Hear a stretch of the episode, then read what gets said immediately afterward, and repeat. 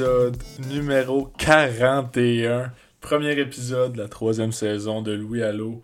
Euh, on revient pour, euh, on l'espère, une autre série de 20 épisodes. J'ai comme plan de, continuer les saisons, les saisons en fait de, de 20 épisodes comme j'ai fait pour les deux premières. Euh, je suis tellement content de, pouvoir commencer ce projet-là. Louis Allo, ça me tient, ça me tient à cœur. Je suis content de pouvoir faire des entrevues. C'est toujours quelque chose qui me, passionne toujours autant de pouvoir, pouvoir parler à des athlètes, des personnalités du monde du sport, puis les faire découvrir euh, au, au, podcast. Donc, euh, ça va être le cas aujourd'hui avec mon invité, Pat Laprade. Pat, qui est l'animateur de la lutte à TVA Sport, qui a écrit des nombreuses biographies, des livres sur l'histoire de la lutte au Québec, des livres sur Mad Dog Vachon, sur le géant ferré avec Bertrand Hébert. Donc, ça a été une très belle discussion avec Pat ça a été enregistré le 12 août, donc il y a déjà un bon moment. Euh, vous allez le voir au début, on parle un peu de la, classique KR, qui est un, événement organisé par Kevin Raphaël pour euh, ramasser l'argent pour le camp, une partie de hockey en fait avec des, personnalités publiques du Québec et euh, des joueurs de hockey, des joueuses de hockey aussi, des joueurs nationales, des joueuses de Team Canada qui étaient présentes, des joueuses universitaires, dont Maude Poulin-Labelle qu'on a reçu, que j'ai reçu au podcast durant la saison 2. Donc on parle de ça qui venait tout juste de se passer. Pat l'animateur à cette soirée-là. Euh, on parle aussi là, de, des, arrivées futures de CM Punk et de Brian Danielson à la All Elite Wrestling qui se sont concrétisées depuis euh, l'enregistrement du podcast. Donc euh, c'est pour ça qu'il y a peut-être des choses qui ont, l'air de moins concorder, mais tout concorde, c'est, parce que ça a été enregistré d'avance. Là. Pat le sait que Danielson et Punk sont, sont arrivés à l'All Elite maintenant. pour, pour la saison 3 de Louis Allo, on va, on va continuer avec la formule de faire des entrevues. Euh, j'aimerais ça qu'on puisse faire aussi un petit peu plus de, de, de review d'événements, comme on avait fait notamment pour, euh, pour WrestleMania, pour la saison des Canadiens ou pour les gros événements de UFC. Euh, j'aimerais ça qu'on en fasse plus. Là. J'ai, beaucoup, beaucoup de chums qui vont, qui vont être heureux de pouvoir participer au podcast, de pouvoir parler de sport avec moi. J'aimerais ça aussi qu'on, qu'on peut-être faire des entrevues un peu plus courtes, mais sur des événements récents. Là, j'ai pas, j'ai pas d'exemple bien précis en tête, mais quand, quand il va y avoir un gala de lutte à Montréal de la, IWS ou un show à Québec de la NSPW, si j'ai la chance de parler à un des gars, euh, un des gars, une des filles qui sont sur le show, là, juste parler de cet événement-là, euh, l'ajouter dans un podcast euh, quelconque là, ou faire, faire un épisode où je parle on parle de sport en général avec, avec quiconque, avec un ami, une amie, n'importe qui. Puis passer l'entrevue là avec c'est sûr que j'ai Matt Angel en tête là, quand Matt va venir lutter à Montréal. si, j'ai la chance d'y parler, faire un petit, euh, un petit bout de chemin avec lui. Puis euh, aussi, je suis pas, contre le fait de ramener euh, des invités. Là. Il, y a, des invités que ça fait, comme Matt par exemple, ça fait plus qu'un an et demi là, que j'ai qu'on a fait l'entrevue avec lui. Il y a beaucoup de choses qui, qui se sont passées depuis ce temps-là. puis ça, ça, peut être le fun aussi là, de, de revenir avec certaines personnes pour, pour continuer, continuer les discussions, voir qu'est-ce sont, qu'est-ce qu'ils sont devenus depuis, depuis leur passage à Louis Allo, là, à, quel point Louis Allo a pu, a pu leur aider euh, dans leur carrière. Euh, donc c'est ça aujourd'hui, euh, je l'ai mentionné, premier épisode de la saison 3 de Louis Allo avec Pat Laprade. petite anecdote aussi, je pense qu'on en a parlé dans, l'épisode, je me, je me souviens plus trop, je l'ai réécouté pour, pour le montage, mais j'ai pas j'ai pas tout retenu, mais j'avais j'avais parlé à Pat au printemps pour pendant que la saison 2 que je faisais encore des enregistrements pour la saison 2 en fait. J'avais parlé à Pat pour, euh, pour l'inviter pour le dernier épisode. J'avais terminé avec euh, GF Kelly la saison 1. Je voulais terminer avec Pat Lafrade la saison 2. Euh, finalement, un certain Colton Ellis, n'est-ce pas, des Blues de Saint-Louis est venu. j'ai eu l'occasion en fait de faire trouver Colton Ellis, donc j'ai tassé Pat un peu. je pense qu'il me l'a remis dans le nez durant l'épisode, donc ça va être, ça va être un, bon, un bon moment aussi de, de, podcast. Donc là, déjà 4 minutes que je parle, je vais arrêter ça tout de suite. On va écouter le premier épisode de la saison 3 de Louis Allo avec Pat.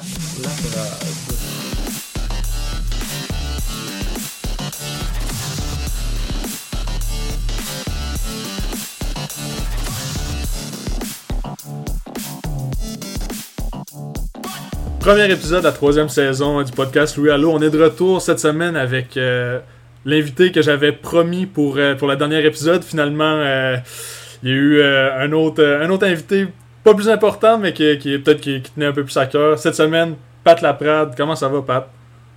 Ben là, je suis passé de main eventer à premier match. Ouais, mais tu vas réchauffer la foule pour, euh, pour, le, reste, euh, pour le reste de la saison, je pense que c'est ça. Euh, J'avais promis à Pat d'être le, dernier invité de la deuxième saison. Finalement, un certain Colton Ellis est venu, venu briser les plans. Pat était déçu, mais je pense qu'il comprenait ma décision à ce moment-là d'avoir ben, Colton. C'est ça, c'était plus difficile de prendre sa place à ce moment-là. Je viens pas de Saint-Louis, puis je suis pas un fan de blues. Donc, c'était peine perdue, mais bien content d'être euh, avec toi aujourd'hui. Ben, je suis très content, je suis très content de te recevoir. Euh, avant, avant de commencer, comme, comme je fais toujours, on parle un peu de ta carrière, parler des événements euh, marquants des dernières années. Avant de commencer, je vais parler un peu de la classique KR. Là. On était, on était au moment d'enregistrer moins d'une semaine après la classique. Euh, tu étais l'animateur pour une quatrième édition, je crois, ou euh, quatrième édition. Euh, comment ça s'est passé? En tout cas, c'était ma première fois à Classique. J'ai adoré l'expérience. Les gars avaient l'air d'avoir du fun. Les gars, les filles avaient l'air d'avoir du fun. Comment t'as vécu ça, toi, en tant qu'animateur cette année? Ça a été vraiment ma meilleure année, je trouve. c'était une belle gang.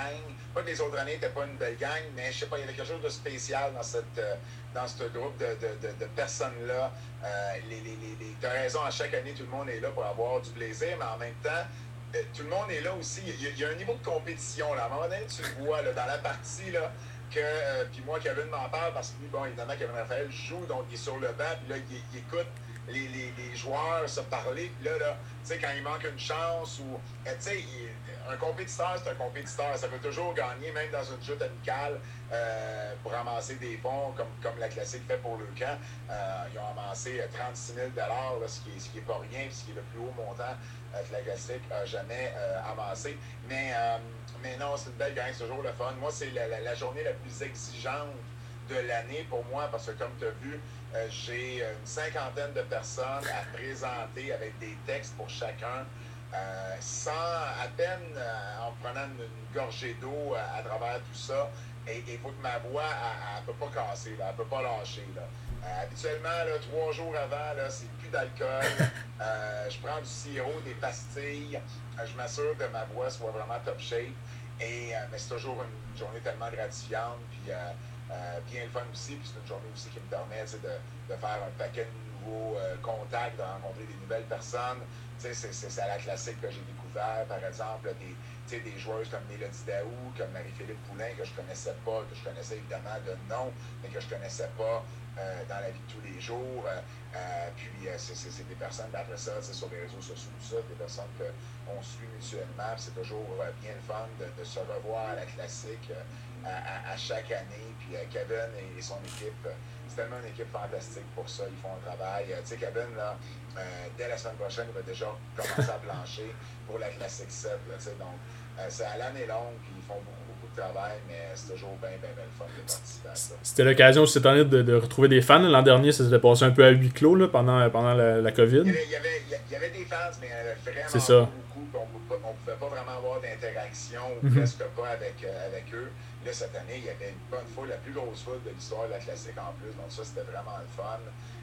et puis, euh, ça fait du bien de retrouver une certaine normalité. Ça, tu parlais de compétition, là, je voyais quand les, deux frères Joseph euh, étaient dans un contre un dans un coin, c'était toujours. Euh, on sentait que la compétition relevait le niveau. Puis tu, parlais aussi de, la chance de côtoyer des, athlètes ou des personnalités qu'on voit, qu'on connaît pas personnellement. J'avais reçu Maud Poulain Labelle au podcast l'hiver dernier. ça a été une chance là, pour moi. J'ai pu jaser avec elle un peu après la partie. Puis ça a été été vraiment plaisant. Fait que j'ai écrit à Kevin là, pour, pour le féliciter, là, puis pour lui dire merci aussi. C'était tellement, tellement un bel événement. Puis il y avait plein de jeunes, plein d'enfants qui étaient là aussi. La chance de, voir des joueurs de nationale. Fait que c'est vraiment, euh, vraiment chapeau. Hein. Des parties de hockey bénéfice, il y en a, il y en a quelques-unes au Québec, mais qui regroupent les, les, les, les, filles et les gars comme ça. Euh, il n'y en a pas d'autres. Euh, moi, j'ai déjà vu euh, si je ne me trompe pas, c'était Pierre-Luc Dubois, Anthony Bouvier et Marie-Philippe Poulain sur la même ligne. je veux dire, tu, ne vois pas ça à nulle part ailleurs. C'est deux joueurs de la ligue avec la meilleure joueuse de hockey au monde. Tu, ne vois pas ça nulle part ailleurs. Puis Kevin, euh, Kevin est, très pro euh, sport féminin, mm-hmm. hockey féminin en particulier, mais sport de façon générale. moi, avec Femme Fatale, la promotion de féminine que, que, j'organise avec Michael Bisson, ben, c'est sûr que c'est aussi quelque chose qui me tient à cœur. Donc, on se rejoint là-dedans dans, dans, ces, dans ces idées-là. Et puis, ben, c'est le fun qu'ils puissent donner la chance. Là, Cette année, ben, c'est sûr que parmi les meilleures Canadiennes, euh, ben, elles, étaient, euh, elles étaient en confinement à Calgary mhm. parce qu'il y a le championnat mondial euh, de hockey féminin qui commence dans une semaine. mais, mais ça a permis d'amener d'autres joueuses qui, qui sont peut-être un petit peu moins sous les lumières, un petit peu moins sous le spotlight. Et, et, de leur donner cette opportunité-là de, de, venir jouer cette partie-là. Donc, ça, a été, ça, a été vraiment un, un beau samedi, puis une belle journée. Je suis déjà, j'ai pas déjà acheté mon billet pour l'année prochaine, mais je pense que c'est aussitôt que ça va être en ligne, je vais l'acheter là. Je C'est ça, c'est ça. Je, suis déjà, je suis déjà partant pour retourner. Pat, évidemment, je voulais te recevoir pour, euh, pour parler de, de lutte. Là. T'es euh, l'historien de la lutte au Québec. Euh, je veux parler un peu des débuts, peut-être de, ta passion pour la lutte. Comment ça a commencé? J'imagine que c'était quand tu étais tout jeune avec les vedettes de l'époque. Mon père, mon père m'a amené premier, à mon premier événement de lutte. J'avais 6 ans, c'était au Centre Paul Sauvé à l'époque. Et j'ai commencé à écouter ça par la suite au, euh, Télé 7 les dimanches matin à 11h. Quand je ne vois pas au hockey, des fois j'avais des parties ou des pratiques, mais sinon j'étais arrivé devant mon téléviseur. Puis euh, mon père avait la chance d'avoir un ami euh, qui était bien impliqué dans le monde de, la lutte et de la boxe, qui souci, c'est un pharmacien. qui avait déjà été partenaire des Rougeaux dans les années 70 pour leur, leur, organisation de lutte. puis mon père, ben, il l'appelait, puis moi, j'avais des billets gratuits, là, que ce soit à l'époque euh, pour lutte internationale ou par la suite au, euh, au forum avec, euh, avec la WWF. c'était c'était c'était la chance que j'avais. Donc, je rentrais par. J'allais sur l'entrée des journalistes au Bleu Forum. Bob Lex Langevin était là pour donner les billets de faveur, puis il y avait une enveloppe à mon nom, puis soit j'allais avec mon père, soit j'allais avec un ami, tu sais, bon, un nom, des fois, bref, euh, c'était toujours bien le fun. Fait que euh, j'ai commencé à suivre ça. Ben, mon premier héros, ça a été Dino Bravo. Euh, parce que c'était bon, lutte internationale. Puis ensuite, ben, évidemment, comme bien des jeunes de mon âge, de ma génération, ça a été Hulk Hogan. puis, ben, j'ai jamais vraiment lâché ça. J'ai eu des périodes un petit peu moins assidues à, plusieurs époques différentes. je me souviens, début des années 90, c'était une période un peu plus euh, tranquille au niveau de la lutte. La WWF offrait pas un produit hyper le fun. Euh, je me rappelle même WCW. À, un moment donné, j'étais déconnecté un petit peu au point que je me souviens, j'étais au cégep. Bon, évidemment, toi, tu ne devais même pas être né. Probablement. Mais, mais, j'étais au cégep, puis euh, un de mes amis, on était chez eux un samedi après-midi pour faire un travail. Puis un de mes amis, il avait laissé la télé à CF, CF12. Puis à un moment donné, c'était une heure de WCW les samedis en fin de journée, en fin d'après-midi. Puis Hulk Hogan était là. J'ai comme fait, Hulk Hogan est rendu à WCW. J'avais comme manqué cet épisode-là, si tu veux. Là. Ça faisait pas tellement longtemps, là. mais j'avais comme manqué pareil qu'Hogan était rendu là. Euh, je sais pas ce que je faisais ou ce que j'écoutais pas. Euh, mais tu sais, à, différentes, à diverses époques, je me souviens juste un petit peu avant le pipe bomb de CM Punk. Euh, je suivais le projet avec un œil un peu plus distant. Je lisais les résultats, mais j'écoutais un peu moins les, les shows. Euh, mais, tu sais, j'ai toujours été, euh, toujours été impliqué, toujours euh, gardé un œil averti, que ce soit dans les magazines ou quoi que ce soit, tu sais. je m'arrangeais pour mettre au courant, puis ça a été une passion depuis, depuis tout ce temps-là. Comment, j'ai vraiment un chat dans la gorge, il va falloir régler ça, mais comment, comment ta passion s'est transférée un peu, puis que tu as, fait tes débuts un peu dans la lutte québécoise, parce que c'est là que tu as commencé, tu pas, pas arrivé dans les médias tout de suite, je me trompe pas, tu as commencé un peu dans la lutte québécoise avant de. Oui, oui, ça va faire 20 ans le mois prochain je suis impliqué euh, dans la lutte québécoise. En fait, c'est drôle, on se parle le 12 août. Euh, et euh, le 12 septembre, ça va faire 20 ans que je suis impliqué dans la lutte au Québec. J'avais, en 1999, je venais de quitter mon bac en enseignement. je vais devenir prof, je ne suis jamais devenu. et un de mes amis avec qui euh, on faisait beaucoup de nos travaux ensemble, puis on parlait beaucoup de lutte, c'était un fan de lutte, Philippe Leclerc, euh, Big Show de son surnom euh, par la suite sur la scène locale. Et on, s'était fait, on était devenus amis le lendemain du Survivor Series, le fameux Montreal School Job à Montréal. Mm-hmm. Shawn Michaels, Bret Hart, lui est arrivé à l'université à l'UQAM avec son t-shirt de Stone Cold, moi avec mon t-shirt de DX. Donc, il m'a fait ça, hey Pat, viens là t'asseoir à côté de moi. Donc, on a commencé à jaser vite. Puis lui avait commencé à aller un peu plus sur le web, puis euh, euh, voir des, des, des, des sites là, de nouvelles, de rumeurs, tout ça. Euh, il en connaissait déjà beaucoup plus que moi à l'époque.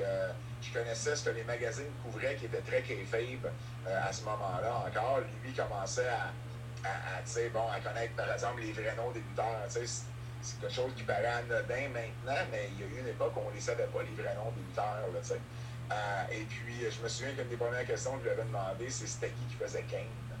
Euh, et, là, il m'avait dit Te souviens-tu du dentiste Isaac dis Ben oui, ben c'est lui. Je dis Oh shit, ok. Euh, bref, on, est devenus amis. En 99, il a ouvert un site web de lutte. et puis, j'ai commencé à faire des chroniques pour lui. Euh, je faisais un genre de classement basé sur des points, sur les victoires, des défaites. Je jouais comme un fan de stats. Je voulais amener les stats dans la lutte. Mais j'avais une connexion Internet de merde. Vidéotron n'était pas encore rentré dans Schlager Maisonneuve. Euh, et j'avais la vieille connexion là, avec le, modem qui fait du bruit, que si ta mère prenait le téléphone, ça coupait ta ligne Internet. Là. Bon. Euh, donc, à un moment donné, je me suis tanné parce que c'était rendu compliqué pour moi juste d'aller sur le web. bon, fait que j'ai lâché ça. On est resté amis. Euh, et en 2001, il a fait une refonte de son site. Et il a appelé ça attitudeqc.com au lieu de WWF Attitude. Euh, et il avait commencé de l'été qui avait précédé ça, donc l'été 2001. Il avait suivi un cours de lutte ou deux avec Carl Leduc. et puis Carl et son père, Paul, avaient la FLQ, la Fédération de lutte québécoise. Et Phil était pour commencer à s'impliquer à l'automne avec eux. Euh, donc, euh, à un moment donné, il fait sa refonte du site. Je suis chez lui, puis j'écoute. Moi, ça m'intéressait de recommencer à écrire. Vidéotron était arrivé chez moi, ça faisait deux ans. Donc, euh, j'ai repris. Puis là, la WWF avait acheté tout le monde. Donc, j'avais une promotion à suivre. C'était déjà moins compliqué. donc, il m'a dit parfait. Fait qu'il dit on va te rentrer en même la refonte. Et puis, ben là, on a été voir mon, le premier show de lutte indie au Québec que j'ai vu, c'est au 9-9 sur Hochelaga.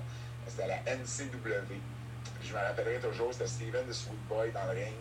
Et il rentre, et il prend le micro et il dit Moi, je viens d'Oschlag. Et là, moi, je viens d'Oschlag, je pars crier Moi aussi. Et il fait comme Toi, ta gueule. je suis comme Oh Il te parle plus tard. Il, il, à WWF, euh, il te parle pas, mm-hmm. là, tu comprends, t'es, même pas une ringside, il, il te parle pas nécessairement. Là, il parlait une proximité, j'avais jamais vécu. Et là, avec Phil, j'ai commencé à aller faire le tour des shows de lutte au Québec, la ICW, la CCW à Québec. Il a commencé à s'impliquer à la FLQ, il est devenu le vice-président, un genre de GM, si tu veux, mais mhm. c'était le vice-président le terme. Moi, je suis devenu. Mon premier rôle, c'était sonneur de cloche. Donc, la première chose que j'ai fait, c'est pour ça que je me souviens de la date, c'était vendredi le 12 septembre, c'était trois jours après 9-11.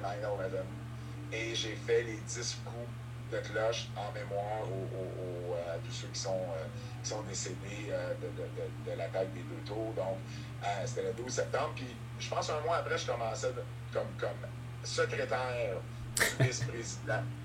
Euh, j'ai mangé des chops de Carl Duc assez vite là-dedans. Puis bon, ma première, j'étais un an à la FLQ, c'est là, c'est eux qui m'ont donné mon, mon, mes débuts. Kim Leduc, qui était l'animatrice, qui a poussé énormément pour que j'ai un rôle.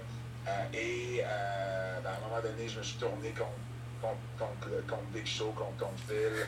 Euh, je suis devenu heel avec les New Nike Boys et puis euh, euh, j'ai fait quelques combats. J'étais pas bon. Bon. Est-ce que ça se trouve, ces combats-là, hein, sur YouTube ou ah, malheureusement? Non, non, non, non. Puis un an après, j'ai traversé, j'ai traversé, parce que c'était un peu ça, à la ICW de, de, de, de Luigi et, à l'époque de son frère Serge. Euh, qui étaient les, les, rivaux de la FLQ. C'était une rivalité. Là. Tu pouvais pas, tu pouvais pas, genre, si tu luttais à IC, tu pouvais pas lutter à la FLQ, mhm. et vice-versa. Euh, et euh, ben, là, j'avais des amis qui étaient, rendus là-bas, Lufisto, entre autres, qui étaient rendus là. et puis, je trouvais que c'était le bon move de, s'en aller là. il m'offrait le poste d'annonceur, heel, au début les vendredis, ensuite les samedis. et c'est là que j'ai beaucoup appris. Euh, parce qu'à l'ICW, il y avait beaucoup plus d'improvisation. et ben, moi, j'avais un micro dans les mains pendant deux heures de temps. j'avais une liberté, une liberté créative assez, assez, assez large et j'ai beaucoup, beaucoup appris. Il faut que tu penses, faut que tu penses sur tes pieds. Là. Tu sais, es là chaque semaine devant souvent la même crowd. Tu ne peux pas toujours venir avec la même chose. Mm-hmm. Et euh, c'est vraiment, vraiment là que j'ai appris le plus à parler devant un public.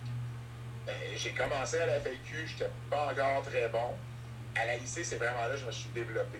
Puis c'est drôle parce que j'ai déjà dit à DJ, quand j'ai été engagé à TVA Sport, je trouve qu'il y a une partie de ce que je fais maintenant, de, l'aisance avec laquelle j'ai à, parler en public devant, euh, devant un groupe ou même de temps en temps quand j'anime euh, des shows de lutte que j'ai appris à la ICW. Puis ça, je suis toujours reconnaissant envers et, et, la ICW euh, pour ça. Puis par la suite, j'ai été annonceur, j'ai quitté la IC éventuellement. J'ai roulé mon boss un peu, j'ai été annonceur. J'ai commencé à faire les almanachs de lutte du Québec quand j'ai quitté la ICW, qui est une revue de l'année. Euh, au Québec. C'était jamais fait. Euh, c'est là que j'ai fondé le, le Temple aéronautique de la du mhm. Québec, les prix de l'année que, j'ai encore aujourd'hui. Euh, et à, cause de Paul Leduc, j'avais commencé à faire des contacts avec les old-timers, les Vachons, Maurice et, Paul, Raymond Rougeau, Gino Brito. Puis, éventuellement, ben, pour le cinquième anniversaire de mes almanachs, je voulais faire un top 25 de meilleurs lutteurs au Québec. Et euh, donc, j'ai envoyé des bulletins de vote à un paquet de monde, des anciens lutteurs, des journalistes, tout ça. J'avais compilé tout ça. Il me restait à écrire les biographies ou les, les, courtes biographies. Puis, à un moment donné, euh, l'ancien publiciste de la IWS, Michael Ryan Lacor, euh, qui est malheureusement décédé aujourd'hui, euh, Keller Kowalski était décédé, puis il avait fait un blog là-dessus. C'était à l'époque des blogs. et, et j'avais trouvé qu'il était super bien écrit, puis qu'il connaissait bien son histoire de la lutte moi, je faisais mes almanachs français-anglais, donc je voulais qu'ils écrivent ces biographies-là avec moi. Euh, et là, à un moment donné, ben, il dit, tu sais, Pat, on pourrait écrire plus que ça, on pourrait écrire des, des short stories sur d'autres événements marquants de leur carrière à ces lutteurs-là. On pourrait faire des entrevues avec eux. Je fait, OK, c'est une bonne idée. On a été interviewé Gino, Raymond, Rick Martel. Euh, et puis, ben, maintenant, on a comme réalisé qu'on travaillait sur un livre sur l'histoire de lutte au Québec. Euh, Michael a fait il, a, quitté le projet à un moment donné, son emploi ne lui permettait plus d'avoir autant de temps. Et c'est là que j'ai été chercher Bertrand Hébert, parce que je savais que Bertrand avait un, intérêt, puis une expertise, puis un, collectionneur euh, euh, de longue date qui avait beaucoup d'archives et tout ça. Euh, Bert a sauté à pieds joints là-dedans. ça, a été, ça a été le début de mon association avec Bert et du premier livre qui a mené à, tout le reste de l'enfant. C'est une longue réponse. Ça, te donne un peu le le pedigree euh, qui m'a amené là. Mais c'est parfait, tu as touché à plein de, plein de sujets là, auxquels euh, je vais vouloir revenir, mais à quel moment tu es devenu un peu la, la, la référence québécoise, euh, ben, la référence de lutte québécoise, parce que c'est quand même toi qu'on qu'on voit un peu dans les médias aussi, même avant, avant ta présence à TVA Sport. La TVA Sport, ça a fait exploser un peu les choses, j'ai l'impression, mais avant TVA Sport, on te voyait un peu partout quand même. Ouais, en travaillant sur, sur le livre, j'ai commencé à me faire beaucoup de contacts. Euh, autant, ben, principalement au Québec, mais j'ai commencé un petit peu aussi aux États-Unis. Lorsqu'Edouard Carpentier est décédé, Edouard Carpentier, son décès m'a ouvert pas mal de portes. Euh, je suis quelqu'un qui, se fait des contacts relativement facilement. J'ai un côté PR assez développé. Et euh, quand Maurice Vachon, par exemple, était venu au Québec pour être intronisé au Panthéon des sports du Québec, ben, j'avais fait partie de son entourage avec le documentariste Thériault qui qui, avait justement présenté la, la, la, la, requête pour que Maurice soit intronisé. Euh, donc, je me suis pas mal avec Maurice cette semaine-là, euh, puis avec Yves. Et à un moment donné, ben, Edouard Carpentier est décédé, Yves Thériault a reçu un appel et il a dit Vous devriez appeler euh, Patrick Laprade, c'est lui qui, connaît pour la lutte au Québec. C'était une des premières fois que les médias faisaient vraiment affaire à moi je me souviendrai toujours, j'étais au travail, puis le téléphone a sonné, et euh, M. Laprelle est capable de nous confirmer le décès d'Edouard Carpentier. Je suis comme, non, attendez, là, je peux faire un appel ou deux, tu sais, j'avais le numéro d'Edouard, je l'avais rencontré, euh, ça répondait pas. Finalement, pendant que je suis en attente sur la ligne, ils ont la confirmation. M. Laprelle, on vous gardera en ligne, pouvez-vous être live? Euh, on serait live à LCN en ce moment. Je suis comme, euh, oui, pas de problème. Euh, et là, ensuite, ben là, les, tous les autres maisons ont commencé à appeler. Euh, et aux États-Unis également. Et un gars comme Dave Meltzer, qui lui m'a demandé si je pouvais lui envoyer ce que j'avais sur la carrière d'Edouard. Et quand il a publié ça dans son newsletter, ben, il a entre autres mentionné que j'avais aidé, j'avais, j'avais collaboré, puis il avait marqué Quebec Wrestling Historian, Pat Lacade. Et à ce moment-là, moi-même, je m'auto appelais historien. Tu, sais, tu, me connais assez pour savoir que j'ai pas peur de, de, me lancer des fleurs quand c'est le temps. Euh, faut jamais attendre après les autres. et, euh, et, et, sur les. Sur les euh, à, l'époque, Facebook commençait à peine, mais les, les, les, message boards étaient encore très. Les formes de discussion étaient encore très présentes. Et je me faisais ramasser. Là. Ah, regardez l'autre qui s'appelle, qui s'auto-appelle historien, puis t'as étudié dans quoi pour être historien de lutte. Puis... Mais là, quand ça venait de d'autres, de, à la télévision, le sous-titre en bas, mhm. le, le, le, super, ça marquait historien de au Québec. Dave Meltzer qui m'appelle comme ça. Ben, ben, là, ça changeait la donne. Moi, je riais dans ma barbe. dans de barbe, mais je riais. Et, et, et c'est un peu comme ça que là, mon nom commençait à circuler. Euh, donc, quand il y avait quelque chose sur la lutte au Québec, ben, mon téléphone sonnait, j'avais des emails, j'avais des textos.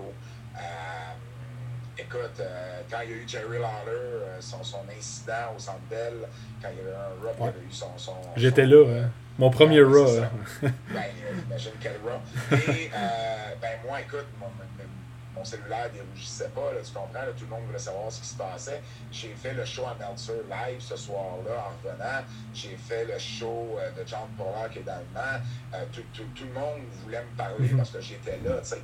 Puis euh, j'avais commencé à sortir, tu sais, j'avais commencé à aller au Cauliflower Alley Club à Las Vegas, à des réunions d'anciens lutteurs à Toronto, tu sais. Fait que là, tu sais, mon nom commençait à circuler un petit peu plus. J'écrivais sur Slam Wrestling. Donc, tu sais, l'anglais ne veut pas m'ouvrir les portes Slam, beaucoup. Slam et Meltzer, Greg Oliver et Dave Meltzer, c'est les deux à qui je dois créditer le fait que mon nom est circulé autant euh, dans le Canada anglais qu'aux États-Unis au début. Euh, et puis, euh, de fil en aiguille, ben, avec le livre, c'est sûr que là, ça l'a, amené un, un, statut de plus, parce que là, j'ai fait, moi et Bertrand, on a fait le tour des podcasts américains, canadiens, anglais, puis évidemment toutes les, toutes les émissions ici au Québec. Euh, donc, euh, oui, avant TVA Sport, bien avant TVA Sport, mhm. euh, j'avais quand même un bon statut. TVA Sport, ça a, ça, a aidé ma présence médiatique, ça l'a aidé à, gonfler mes chiffres de réseaux sociaux, mais je te dirais que c'était tous des gens que je connaissais pas mal déjà.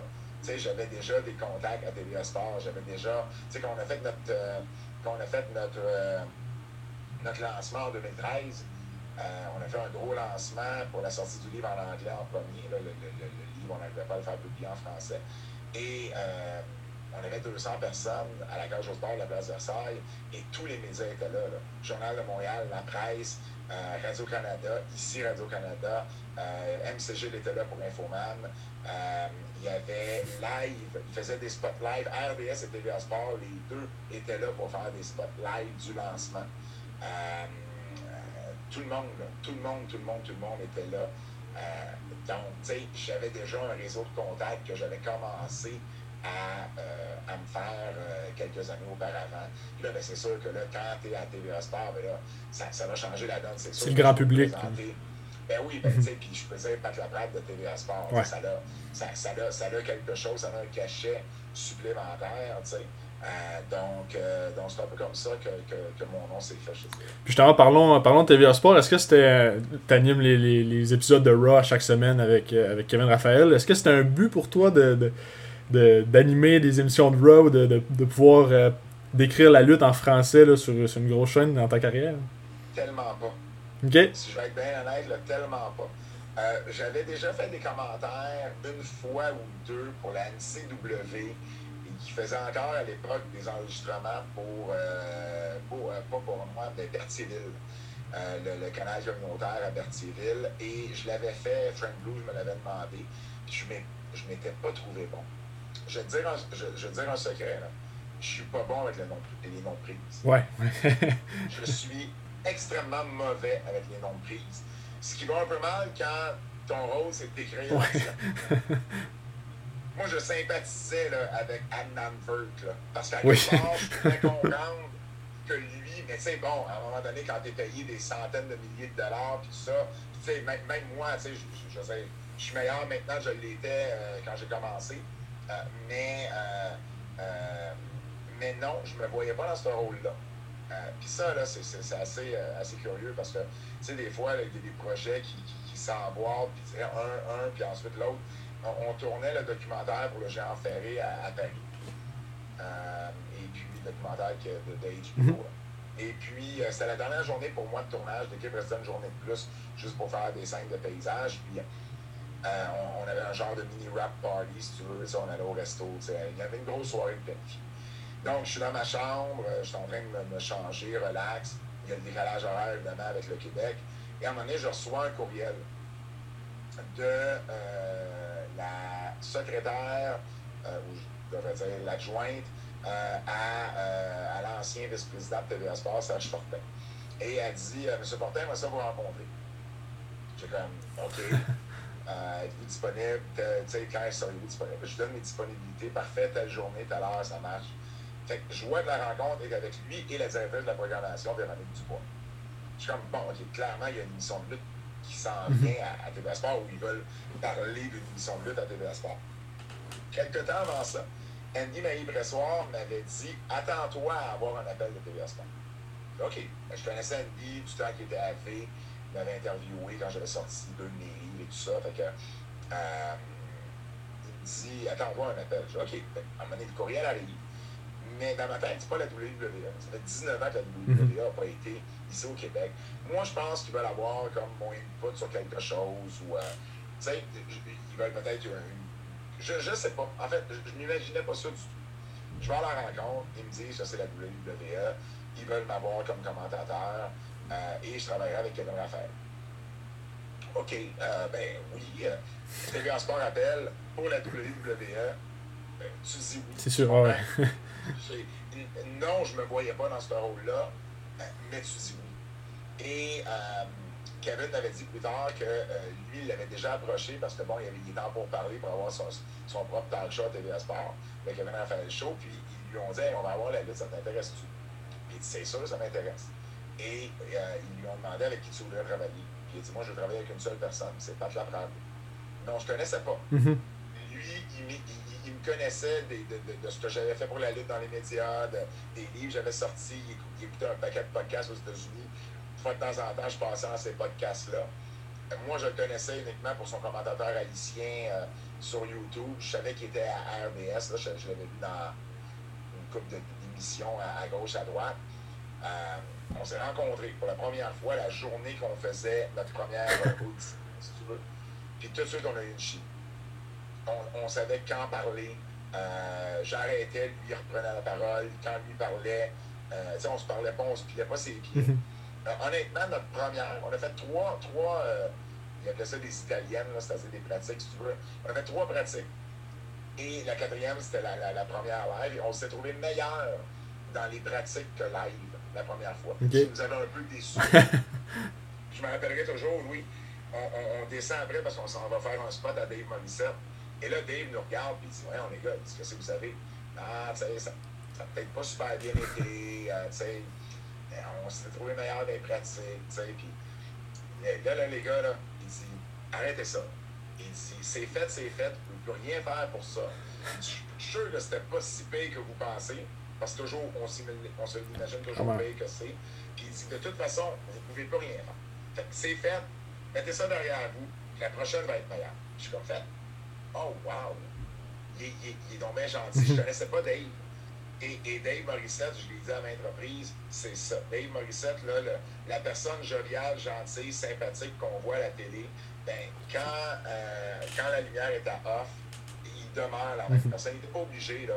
il n'était pas obligé de nous donner, de, de, nous parler, de nous faire un petit euh, euh, euh, pep talk comme ça. Mais il l'a fait, puis je ne l'ai jamais oublié, puis je ne l'oublierai jamais. T'sais ça a été une première, puis je me souviens que malgré ça, ça ne m'avait pas convaincu.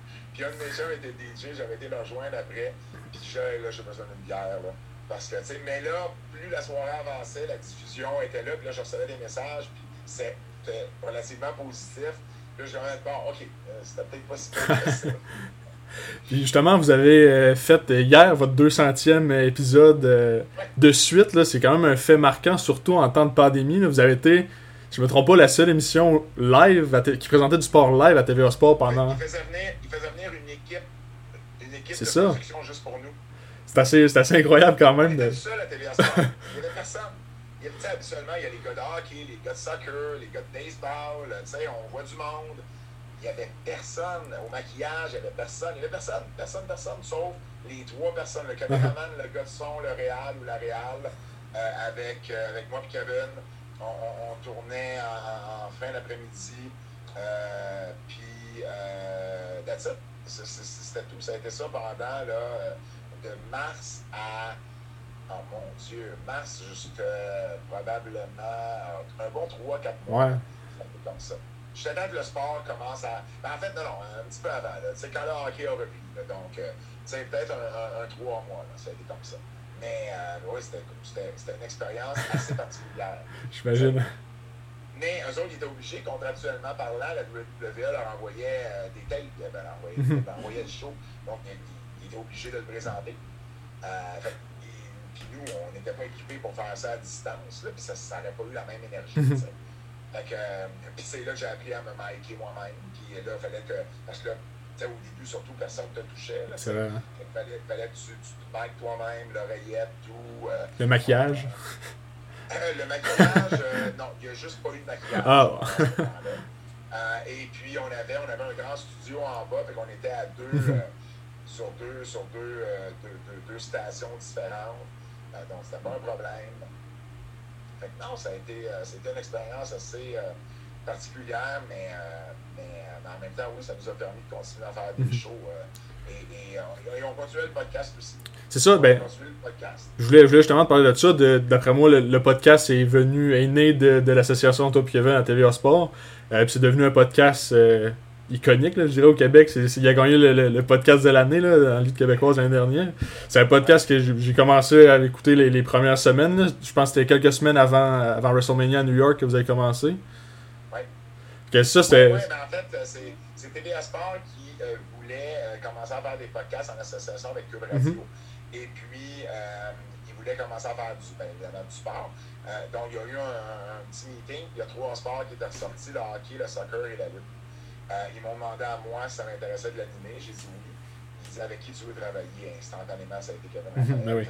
Moi, des fois, je dis à Kevin, ben, tu sais que tu as un podcast de lutte à cause de moi. moi, mais tu sais que tu es à TV Sport à cause de moi. Je suis comme moi. euh, mais mais c'est ça, donc, euh, puis on a commencé à, à, à, l'animer, puis écoute, euh, ça, ça, ça, a évolué, euh, le, podcast, mais, mais c'est un plaisir de faire ça avec Kevin, puis encore là, tu sais, rendu à ce moment-là, on avait une chimie, lui et moi, tu sais, mm-hmm. On l'avait le premier jour, on l'a développé encore plus, puis sur le podcast, je pense que ça paraît, on se connaît, on sait sur, on sait sur quel bouton peser pour faire réagir l'autre. on, connaît nos forces, nos faiblesses maintenant. Et puis, euh, puis, puis c'est vraiment un peu plaisir euh, euh, de faire ça également. Donc, oui, même durant la pandémie, on a continué mhm. parce qu'à Cube, ben, encore là, on était les seuls à tourner à Cube, ou à peu près. et le, le, grand studio en bas était assez grand pour que justement on soit à distance de deux mètres l'un de l'autre, puis c'était pas un problème. Euh, donc, on a continué, j'ai été un des privilégiés, à continuer euh, la lutte, à continuer, euh, continuer le rock, continuer le podcast, même durant la pandémie. Donc, ça a été. non, tu sais, on a fait des spéciales assez, assez le fun. on a fait une, une spéciale Owen Hart. Mm-hmm. on, avait tourné notre épisode régulier. Et ensuite, on a fait de la spéciale. Écoute, on est sorti de là, il était 1h du matin. C'était commandé de la poutine à quelque part là-dedans. mais ça avait été tellement, tellement un épisode le fun. Euh, la journée que Pat Patterson est décédé en décembre dernier, moi j'étais dans le jus, tu t'imagines, ouais. quand il y a une mère comme ça qui décède, moi c'est comme, tu sais, il faut que je prenne off, là, j'ai pas le choix, je suis comme, j'ai ma journée consacrée à ça, puis euh, euh, j'avais dit à Kevin, j'aurais pas le temps de faire le pacing aujourd'hui, oublie ça. Puis il m'avait dit, euh, veux-tu qu'on fasse une émission spéciale sur Pat à la place? oh, tellement une bonne idée. Mhm. Parce que moi, parler de page, j'ai besoin de me préparer, tu comprends? Ça, je la connais à ouais, de page, j'ai des anecdotes, j'ai des histoires. Fait qu'on a parlé, tu sais, j'ai envoyé une coupe de textos, on a eu, euh, on a eu euh, euh, je pense qu'on avait eu Raymond Rougeau, Bertrand, puis on avait eu, je pense, Kevin Owens, mais je suis pas sûr si on avait eu Kevin là. En tout cas, je sais qu'on avait parlé à trois personnes, Puis, tu sais, bon, moi-même, j'avais mes, mes, anecdotes de Pat aussi.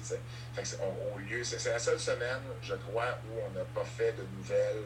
Ça a été, on n'a pas fait notre show, habituel. Ça a été une spéciale Pat, puis c'était ça. Et, écoute, il est décédé un mercredi, là, je peux. Je c'est la journée qu'on fait la lutte, c'est la journée qu'on fait le podcast. Tu sais, regarde, je, je, ne pouvais pas rien faire d'autre. Fait que non, ça a été, c'est une belle expérience de faire ça. Puis, euh, euh, ben, on est bien content du mhm. résultat, bien content. On, on, en a fait un live euh, à ouais, Laval, euh, la même journée que le show euh, à la Place Belle en mhm. décembre 2019.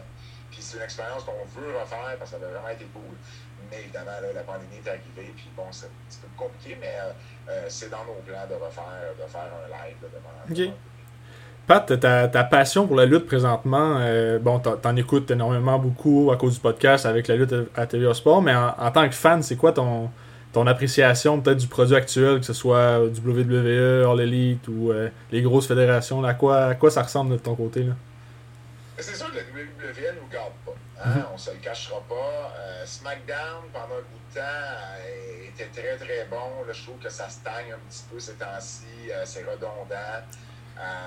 Raw, ça fait, je sais plus, la dernière fois, j'ai vu du bon booking de façon continue à Raw. NXT, cette semaine, on apprenait que euh, c'était. Euh, il y avait un changement de direction avec, euh, avec NXT, qu'on venait plus sur un territoire de développement. c'est sûr que pour l'amateur de lutte en moi, ben, All Elite devient la promotion à regarder parce que c'est là que la lutte est. C'est là que la bonne lutte est. Et euh, pas, que la WWE fait pas de bons combats, mais c'est pas sur. Euh, c'est pas assidu. C'est pas régulier. Euh, et là, ben, évidemment, avec les, les, les, rumeurs qui sont presque plus des rumeurs de CM Punk, de Daniel, euh, Brian Danielson, ben, c'est sûr que ça peut juste rehausser mm-hmm. le, le, niveau lutte de, de AEW la WWE, moi, des événements comme SummerSlam, des gros événements comme ça, je demeure intrigué de voir Goldberg avec euh, Bobby Lashley. Euh, je demeure intrigué de voir John Cena avec Roman Reigns. En fait, j'ai l'impression que ça va être un solide match. Mm j'ai encore des fois foi en, certaines choses. Euh, Sacha Banks et Bianca Belair, bon, oui, c'est redondant. je n'ai pas aimé la façon qu'on a ramené Sacha. Mais en même temps, les chances, c'est que le match va être bon. C'est un peu ça la WWE, je trouve, depuis, depuis un bout déjà. C'est les storylines, les histoires sont déficientes. Mais euh, certains des matchs vont livrer quand même. Mhm. fait que tu vas écouter un show, les matchs vont être bons, mais ce qui t'a amené au match, ben, euh, tu sais, c'est là que tu vas avoir perdu de l'intérêt. Puis NXT, ben là, tu sais, euh, j'ai l'impression qu'on est dans les derniers balbutiements des gros, des gros NXT, des gros NXT Takeover. Mhm. Mais mais c'est sûr que, tu sais, c'est. En même temps, euh, le fan en moi se dit que euh, la rivalité, ça peut juste amener du bon. On l'a vu à l'époque, la WCW et la WWF. Euh, et puis, mais il y a un côté de moi aussi qui tripe sur suivre le côté business de OK. moi, là, sérieusement, il y, y, a des semaines, si c'était pas du podcast, là, il y a des semaines où ça me dérangerait même pas de ne pas écouter un show. Mhm. là, il y a des gens qui vont dire sacrilège. Non, je, je, vais lire les résultats, je vais aller écouter les clips, je vais peut-être écouter un match ou deux, mais je vais lire ce qui se passe. Puis je vais analyser le booking, puis je vais essayer de comprendre ce qui sent bon. Puis je vais lire sur la business, puis bon, les codes d'écoute, puis euh, euh, les, les, les, les, conférences avec les actionnaires pour savoir bon, combien d'argent ils ont fait. Moi, tout ce côté-là, là je, je tripe sur ce côté-là de la. Donc, euh, il y a des semaines où moi, ça me suffirait de le suivre de cette façon-là. Parce que j'ai un très gros intérêt à ça. Euh, et pas juste à l'écouter. Mm-hmm. Euh, je ne suis pas obligé d'écouter un match pour savoir que le match ne sera pas le match de l'année. Puis pour savoir que les deux lutteurs qui sont là, c'est des bons lutteurs ou c'est des lutteurs moyens. T-Bar avec Maze, contre euh, Mustafa Ali et euh, Mansour. Mansour. Je sais ce qu'ils valent, ces lutteurs-là. Et je ne serais pas surpris en regardant le combat. Mhm. Tu comprends? Je n'ai pas besoin de l'écouter le combat pour savoir. Tu sais, j'ai besoin de savoir comment ça s'est fini. J'ai besoin de savoir le booking. J'ai besoin de savoir où ils s'en vont. J'ai besoin de savoir, bon, ben, il y en a un là-dedans, son contrat se termine bientôt. Puis c'est peut-être pour ça que lui va jobber euh, dans deux semaines ou quoi. Tu sais, c'est tout, tout, cet aspect-là, moi, qui me fascine mm-hmm. euh, la lutte. Euh, fait que des fois, c'est ardu pour moi, des fois, d'écouter le produit. Quand le produit m'intéresse un peu moins, il vient moins me chercher.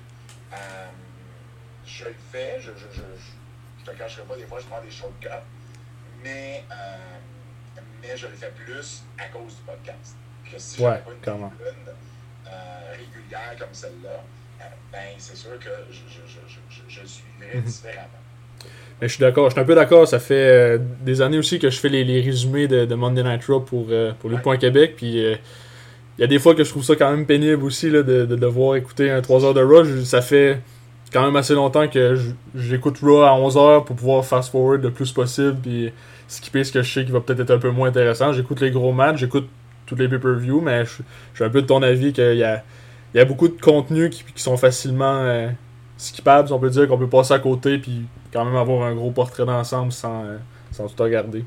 Que je suis content, je content, content d'avoir euh, peut-être le même point de vue que toi là-dessus. Pat, il y a énormément de sujets que je veux parler, je ne vais, pas, je te retenir trop longtemps, mais euh, on n'a pas le choix de parler du livre sur, euh, sur André. Ça a été un gros projet qui t'a tenu occupé dans les dernières années, euh, qui t'a amené un peu partout dans le monde aussi. Peux-tu me parler un peu de, de ce projet-là qui, qui, est né peut-être du documentaire sur André qui, Oui, exactement. En fait, quand j'ai su qu'il y avait un documentaire sur André, il y a des gens à la blague qui me disaient Je Je sais pas s'ils vont t'appeler pour ça. Peut-être, mais André, il a tellement une carrière international, que c'est pas juste local, c'est pas comme mhm. mettons McDonald Bachon, qui, qui, qui, est un peu plus propre au Québec. Là, euh, et à un moment donné, euh, John Pollock m'avait dit, de, de, de, anciennement de la Wrestling, puis maintenant euh, de Post Wrestling, m'avait dit Ah, écoute, je connais quelqu'un qui, qui travaille sur le documentaire, je lui ai parlé de toi, donc ça se pourrait être un appel ou un courriel. Et euh, euh, ce que je ne savais pas, j'ai su plus tard, Ariel Elwani, qui est euh, le, journaliste par excellence des arts martiaux mixtes, qui était juste tout récemment avec ESPN, qui est un Montréalais d'origine. bon, on se connaissait, on se suivait sur les réseaux sociaux, on ne s'est jamais rencontrés, mais on se connaissait de, par nos projets respectifs. Et lui, en fait, il avait travaillé au UFC, dans le temps du UFC, il avait beaucoup travaillé avec avec le, Jason Hill, qui était le, réalisateur du documentaire. Et il lui avait dit s'il y a un gars qu'il faut que tu parles, c'est Pat Laprade à Montréal. Euh, il connaît beaucoup, beaucoup mhm. sur l'histoire de la lutte, puis je pense qu'il pourrait beaucoup t'aider. Fait finalement, l'équipe qui a été, en fait, c'est pas HBO, HBO a engagé euh, une équipe euh, indépendante pour filmer le, documentaire, qui est l'équipe à Jason. Il communique avec moi. Et euh, ce qu'il voulait au début, c'est que je fasse uniquement de la traduction euh, de, de, de, visuels qu'il y avait qui, était, qui venait de la France, qui était juste en français. Mhm. Et que je contacte la famille, parce qu'il y avait beaucoup de difficultés à, parler avec la famille, euh, et à cause de la barrière de la langue, puis ils voulaient que je sois un peu leur, leur, leur interprète. Je leur ai dit que je le ferais, mais par la suite, j'ai envoyé un courriel en disant Pour vrai, si c'est juste ça que vous avez besoin, je vais le faire. Mais je pense que je peux apporter beaucoup plus mhm. au documentaire. Euh, voici pourquoi. Puis, tu sais, j'ai envoyé un email assez étoffé de qu'est-ce que je pouvais amener là-dedans. Et euh, ils ont adoré le courriel. Et j'ai reçu un, appel pas longtemps après. Et là, ils me disaient écoute, euh, oui, on, tu vas avoir une, plus grosse place dans le docu. non seulement ça, on aimerait t'amener en France avec nous pour faire les entrevues avec les gens là-bas. Puis on aimerait aussi à Montréal que tu sois notre, homme de confiance pour savoir à qui il faut parler à, Montréal. Fait que parfait. C'est sûr, ça m'intéresse. Euh, donc, ça a commencé avec ça. Puis, euh, même quand on est parti pour la France, ils ne savaient pas encore si j'étais pour être interviewé dans le documentaire. Puis finalement, ben oui, je l'ai été. Euh, il y avait besoin d'un pont à un moment donné pour raconter certaines histoires. Fait que c'est sûr que ça, euh, moi et Bertrand, on avait déjà proposé le projet de faire un livre sur le géant ferré. On l'avait proposé à ICW Press, à notre éditeur en anglais à Toronto. Puis, ça les intéressait, mais ils n'étaient pas sûrs. Puis... Mais là, mon implication dans le documentaire venait changer les choses. Mm-hmm. alors, nous, on les a relancés. Puis là, ben, comme de fait, là, d'avoir quelqu'un qui, qui, qui, était, le, le, en anglais, c'était Field Producer, que j'étais, le titre. sur le documentaire, mais là, d'avoir le field producer du documentaire du Under Giant à HBO, là, ça changeait la donne pour le Press. Alors, on, a eu l'entente en anglais en premier, ensuite en français avec Urtubise, et puis on a travaillé là-dessus, puis ça a été un, travail de moine, parce que notre but, il y avait tellement de merde en bon québécois, c'était dit sur le géant, que nous, on voulait défricher, on voulait défricher tout ça. On voulait vraiment raconter la vraie histoire et non pas les, les fables, les légendes urbaines qui avaient été racontées au fil des années. Donc, il fallait, de un, trouver la vraie histoire, raconter, pas seulement ça, mais raconter pourquoi l'histoire, euh, la, la, la, légende urbaine, d'où elle venait, cette légende-là. Euh, alors, on a parlé à tout le monde qu'il fallait parler, on a fait beaucoup de recherches, euh, puis ça a donné ce mastodonte de livres-là euh, qui a été, puis on, est très fiers. on ne pourra plus jamais avoir un projet comme ça, parce que non seulement c'est le travail comme tel, le livre, mais c'est la personne, c'est le personnage. Tu sais, ça prendrait un Vince McMahon, un Hulk Hogan, c'est pas moi et Bertrand qui allons écrire ces livres-là. Tu sais. Donc, pour vrai, ça a été un projet sans sens qui a été ça devenait un peu gênant même d'entendre les gens euh, critiquer positivement le livre. Mhm. quand, quand Jim Ross t'envoie un email pour te dire Je pensais que je connaissais le géant avant de lire ton livre, c'est quelque chose. Mhm. Euh, quand Dave Meltzer euh, dit c'est le livre où on apprend le plus à connaître André, la personne, ben ça, ça nous fait plaisir parce que c'était une des choses qu'on voulait qu'il ressorte du livre.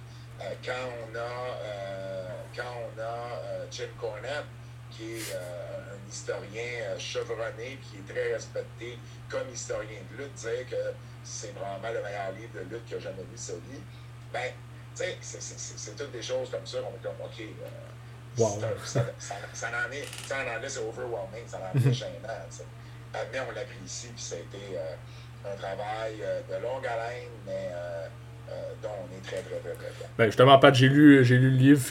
C'est comme tu dis, c'est un, ouvrage tellement complet, tellement, tellement bien détaillé. J'ai, j'ai adoré la lecture. c'est un 600 plus que quelques pages. Là. as lu la version française? Française, oui. Française. Française, ouais. Française, c'est 600 pages avec euh, une centaine de photos dans les ouais. deux.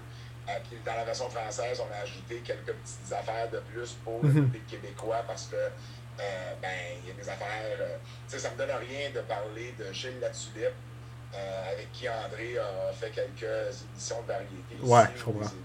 Comme Gilles Latulippe au Texas, ça pas Mais au Québec, il veut dire quelque chose. Donc, c'est important de le mentionner. Euh, donc, euh, mais, ben, merci.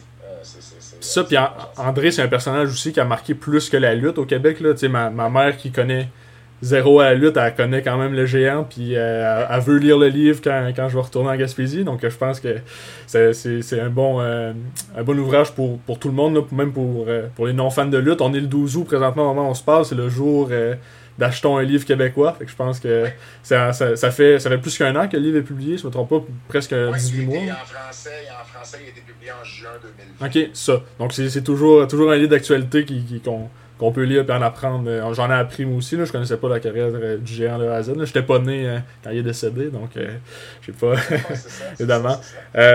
Pat, avant, de te laisser aller, je veux parler un peu de, On a parlé de ta passion pour la lutte, mais tu es un passionné de tous les sports presque. Tu reviens de Toronto tout récemment, aller voir une partie des Blue Jays. Tu as fait plus de 30 stades du baseball majeur. Là, fait que ta passion pour le baseball quand même, quand même assez important pour toi aussi. Oui, oui, ben, le, baseball, ça, remonte à loin, ça aussi. J'habitais à 15 minutes à pied du stade olympique. Euh, donc, j'allais avec mon père voir les expos euh, de temps en temps. Puis mon oncle était glacier au euh, stade. Donc, à l'adolescence, il m'amenait avec lui. Donc, moi, je rentrais au stade, mettons pour une game à 7h30, là, je rentrais au stade à 3h30 l'après-midi. Euh, je m'en allais pas loin du, en haut du dugout des expos, mhm. puis je faisais signer mes cartes de baseball.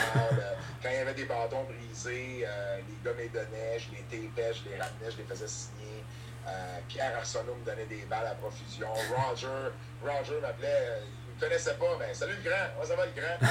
j'étais grand, fait que j'étais là souvent, fait qu'il m'appelait grand. tu sais, donc, donc j'y allais souvent, puis ben, avec les années, ben, évidemment, j'avais été avec mon père à Toronto, à New York, à Philadelphie, voir de la balle. Puis avec les années, ben, à un moment donné, ben, tu cherches des, des, des, choses à faire. Puis justement, avec Philippe Leclerc, je parlais tantôt, mm -hmm. ben, on a commencé à faire des petits road trips pour aller voir des parties de balle. T'sais, le, le hockey, j'ai une grosse passion pour le hockey aussi, mais ça se voyage moins bien le hockey. Ouais. Parce que bon, c'est l'hiver, puis tu peux pas, c'est toujours, euh, toujours euh, selon la, la, température, le hockey. Le, le, baseball, ça se voyage bien. Donc, on commence à faire des, des, des, petits voyages sur la côte est américaine, euh, dans le Midwest, tout ça. Puis le, le gros voyage qu'on a fait, trois semaines et demie de temps avec un autre de nos amis, euh, de Montréal jusqu'à la côte ouest américaine. On a vu 13 parties wow. de dont toutes les équipes de la côte ouest. Euh, donc ça, c'est un gros, gros, gros voyage. À un moment donné, je réalisais que, ben, coudonc, il m'en reste juste quelques stades à faire. Fait que là, j'allais à Vegas pour le Cauliflower Alley Club. Ben, je vais prendre l'avion, aller à Seattle voir, voir la game. je suis déjà rendu à Vegas. Je, je, je, suis plus proche de quand je suis à Montréal. J'étais à Seattle. Euh, ensuite, euh, j'étais à Waterloo, en Iowa, pour un autre euh événement de lutte. J'ai conduit jusqu'à Minneapolis, qui est 5-6 heures au nord. Mhm. J'ai été voir les Twins. et là, ben, à un moment donné, j'ai réalisé qu'il en restait juste une. C'était Atlanta. J'avais vu, moi, dans le fond, j'ai vu toutes les équipes du baseball majeur à domicile. OK, ouais. Ça veut dire, ça veut dire que j'ai pas vu tous les stades, parce que depuis. Ouais, c'est ça. Mettons, peut-être une équipe ou deux ont changé de stade. Mm -hmm. Mais j'ai vu toutes les équipes à domicile, incluant les Expos, bien évidemment. Donc, euh, et, et, le dernier, ça a été à Atlanta en 2019, euh, leur tout nouveau stade. Et euh, ouais, c'est. Ben, tu sais, le rendu là, c'était juste un défi. C'était juste. ben, je veux. Tu sais, je veux. C'est le bucket list, tu sais, je veux juste le compléter. Mais ben oui, c'est toujours le fun du baseball. Puis, ouais. Est-ce qu'il y a un stade euh, nouvellement construit là, que tu n'as pas encore visité qui est, qui est sur ta liste euh, J'imagine que tu as fait le nouveau Yankee Stadium, tu as fait les, les, les, stades quand même. Oui, j'aime plus le nouveau euh, stade des Mets le nouveau des Yankees. OK. Euh, le, ben là, Atlanta, c'est un des derniers à être sorti, puis il était, il était là quand j'ai mm -hmm. visité. J'essaie de voir les nouveaux stades qui sont sortis récemment. Et là, tu m'en poses une Ah ouais? euh, ouais, parce que je suis pas sûr de savoir les, les nouveaux stades okay. qui, sont, euh, qui sont sortis. Je sais qu'Atlanta, c'est le dernier. Donc, j'ai vu probablement le plus récent, euh, mais je sais pas euh, quels autres stades euh, sont, sont sortis avant ça. évidemment, là, on parle de nouveaux stades pour, pour les Aces d'Oakland. Ouais, c'est ça. Attends une minute, là, je trouvais une liste ici, là, parce que ça m'intrigue. ah, mais tu vois, le, le, le nouveau des, des Rangers du Texas. J'ai okay. été deux, voir, deux fois voir les Rangers. J'ai jamais vu leur nouveau. Il est sorti en 2020, donc durant la pandémie. Mais sinon, tu vois, avant Atlanta, c'est euh, celui des Marlins. Puis c'était en 2012. OK. Je l'ai vu. Euh, les Twins en 2010, je l'ai vu aussi. Le City Field, le Yankee Stadium, le National Park. Euh, le Bush Stadium que j'ai vu aussi. Euh, fait que non, finalement, euh, j'ai. Euh, il en reste un finalement. il en reste pas beaucoup dans les nouveaux stades, je te dirais. Vraiment que je regarde, j'ai juste pas vu tous ouais. les stades qui sont déjà là. là, tu me fais penser, là, j'ai vu tous les stades. Ben oui. On va travailler là-dessus. C'est bon.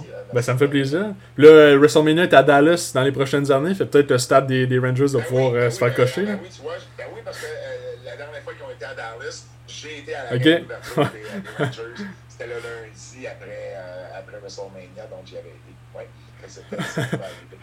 Parfait, on a réglé, on a réglé un problème. Pat, euh... on a réglé un problème. Ouais. Ah, oui. Je veux te parler, euh, le projet euh, présentement sur lequel tu travailles, c'est euh, encore, encore en écriture, mais cette fois euh, sur le hockey, je pense. Oui, exactement. je suis en train de travailler sur la biographie d'Émile Butch-Bouchard. Mm -hmm un ancien un défenseur, capitaine du Canadien, membre du Storm de la renommée euh, du hockey, un des meilleurs défenseurs de tous les temps, euh, un des meilleurs capitaines de l'histoire du club. Jean Béliveau s'est inspiré de Bouch Bouchard pour euh, agir comme capitaine, c'est pas rien. donc, je voulais écrire un livre sur le hockey. Ça fait plusieurs années, depuis que j'ai commencé, depuis que j'ai publié mon premier livre, que je me disais un jour, il faut que j'écrive au moins un livre sur le hockey. je connaissais l'histoire du hockey avant celle de la lutte. Là. Ouais, ouais. Jeune, je pouvais te nommer toutes les euh, expansions de la Ligue depuis 1917 par cœur. Wow. Facile en plus. Là. Euh, mais, euh, donc, ouais, c'est un projet qui est vraiment, vraiment le fun. J'ai l'appui de la famille en plus. Ça, c'est toujours, Mhm. toujours précieux parce qu'il y a toujours l'information que seule la famille va avoir. C'est comme le géant. J'étais retourné parler aux frères d'André en France parce que lors du documentaire, je savais que j'étais. Je, je me doutais que j'étais pour travailler sur un livre éventuellement sur le géant, mais on était limité dans les questions que je pouvais poser parce que c'était uniquement pour le docu. Là, j'y suis retourné pour poser toutes les questions que je voulais vraiment poser. Euh, donc, c'est un peu la même chose avec Bush. Donc, euh, ouais, c'est un, un projet qui est vraiment le fun. Ça va m'ouvrir d'autres horizons. Euh, ça va être différent. Puis, euh, mais tu sais, pour moi, une biographie, c'est une biographie. Tu sais, à partir du moment que tu fais des recherches, que tu connais bien ton sujet, l'écriture, ça reste de l'écriture. Il faut, faut, faut que tu rendes ça, faut que tu amènes de l'émotion là-dedans, faut que tu racontes l'histoire personnelle et professionnelle de la personne. Puis c'est un peu ça que je vais faire avec Bush. Donc, euh, bien hâte. euh, euh, ça va sortir à, à- à l'automne 2022. Donc, en Ok. espérant, que, en espérant pouvoir faire un lancement, parce qu'on n'a jamais fait de lancement avec André. C'est vrai? malheureusement, Parce que c'était en pleine pandémie. Donc, on en avait un d'organisé, mais qui n'a pas eu lieu. Euh, donc, euh, en espérant qu'à l'automne 2022, là, ça, ça soit, ça soit réalisé. Ouais. On l'espère. J'ai hâte, j'ai déjà hâte de lire ce livre-là. Pat, les, les, les biographies, c'est, euh, je pense, mon, mon, euh, mon style d'écriture préféré là, pour lire des livres. Puis surtout quand ça parle de sport, de lutte, de hockey, euh, toujours partant. Pat, je te remercie infiniment d'avoir pris le temps de parler. Très apprécié. J'ai, euh, je suis content qu'on ait, pu, qu'on ait pu régler une coupe de problèmes aussi là, pour, euh, Pour le Ben oui, baseball, ben là, oui, fait ben, que- ça, les stades, là, je suis pas sûr, je pas vu déjà. Ouais, ça se peut Bon. les stades en ce moment. là. C'est parfait, c'est parfait. Je te remercie encore beaucoup, Pat. Merci d'avoir été le premier invité euh, de la saison 3 de Louis Allo. la saison. Euh, tu, veux la tu, veux, tu veux la finir ou tu veux l'ouvrir? Tu veux pas être comme à tu veux pas être le deuxième Ouais. match. Là. Non, non, c'est ça. Spot, là. Exact. Invite Kelly, invite Jeff Kelly. Parfait, ouais. bon. Quand, bon. quand je vais avoir un creux. Il, il est plus à télé anyways. Là, hey, non, non, non, je l'adore, JF. Puis, euh, mais, euh, mais, euh, mais, mais, mais à toi, Louis. euh, C'était un plaisir. Puis, bonne saison avec, avec ton podcast. Ben, je te remercie beaucoup, Pat.